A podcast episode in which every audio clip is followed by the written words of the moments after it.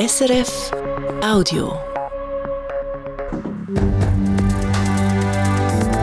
SRF 1, jetzt mit dem Regionaljournal. Da ist das Regionaljournal Bern, Freiburg-Wallis, der Mittag mit der Leonie Marti.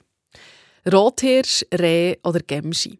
Viele Leute haben Freude, wenn sie die Tiere sehen. Ihre Spuren machen aber nicht nur Freude, im Gegenteil, sie machen am Wald zu arbeiten. Alle zwei Jahre macht der Kanton Bern darum ein Gutachten.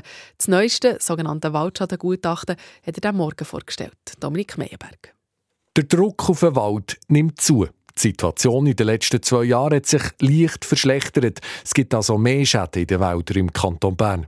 Das Wild frisst die jungen Bäume, die Verjüngung vom Wald leidet darunter. Der Hirsch macht mit seinem Geweih Baumrinde und damit die Bäume kaputt.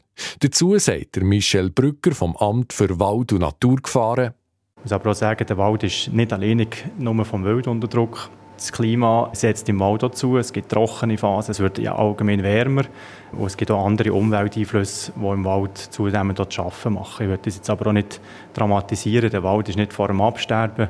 Man stellt fest, dass er zunehmend verschiedenen Orten unter Druck ist. Besonders betroffen ist der Osten vom Kanton Bern, also die Regionen Oberaargau, Emmittal und Interlaken-Oberhasli. Nach wie vor ist der Wildschaden bei über 60 Prozent vom Wald im Kanton Bern aber in der Kategorie tragbar. Heisst, der Wald macht Wildschäden einigermaßen verleiden und es gibt genug neue Bäume, dass er nachwachsen kann. Wenn der Kanton Bern Lebensmittel oder Trinkwasser kontrolliert, dann kommen die Proben ins kantonale Laboratorium Bruni Bern. Weil das Gebäude muss saniert werden, muss das kantonale Laboratorium jetzt aber zusammen mit dem pharmazeutischen Kontrolllabor ausziehen, vorübergehend. Die zuständige Kommission vom Kantonsparlament ist für einen Kredit von 45 Millionen Franken. Mit dem soll das Labor für ein Zeitchen in Bernapark Staysville bei Bern einziehen die 45 Millionen sind zum einen für die Miete dort, aber auch für einen nötigen Ausbau der Liegenschaft. Geplant ist, dass das Labor dort zehn Jahre dort ist. Voraussichtlich im Frühling entscheidet das Kantonsparlament. Ins Wallis. Der Kanton Wallis war einer der ersten Kantone, der das Klimagesetz eingeführt hat. So hat es das Parlament im letzten Dezember beschlossen. Das Hauptargument der Walliser Kantonsregierung, das Wallis leidet besonders unter dem Klimawandel. Jetzt will die SVP aber das Referendum ergreifen. Lutz Seeholzer. Es ist Widerstand mit Ansage. Schon während der ganzen Debatten im Grossen Rat, und es sind ganz lange Debatten, gewesen, haben die beiden SVP-Partien, die vom Ober- und die vom Unterwallis, sich stark gegen so ein Gesetz gewehrt. Der Diego Schmidt ist Parteisekretär von der SVP Oberwallis. Er ist der Meinung, dass man mit diesem Klimagesetz die Bürgerinnen und Bürger umziehen wollen. Ja, das ist ja genau das, ähm, das ist der Staatsrat mal will vorschreiben, was wir zu essen haben oder wie wir Auto fahren haben, wie wir zu heizen haben. Und äh, da hat der Staat aus Sicht von der SVP einfach nichts verloren. Erste Lesung, zweite Lesung, Sondersession, hunderte von Anwendungsanträgen. Das Klimagesetz hat es im Grossen Rat von Anfang schon nicht einfach gehabt. Das Gesetz verlangt unter anderem, dass das Wallis schon im Jahr 2040 klimaneutral ist.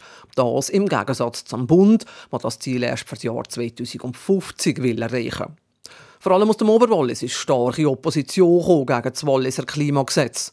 Nicht nur von der SVP, sondern auch von der Mitte-Partei. Das Oberwallis hat immer wieder Nein gesagt bei Abstimmungen zu Klimafragen, auch bei nationalen, so zum Beispiel zum nationalen Klimagesetz fahren oder zum CO2-Gesetz vom 2021.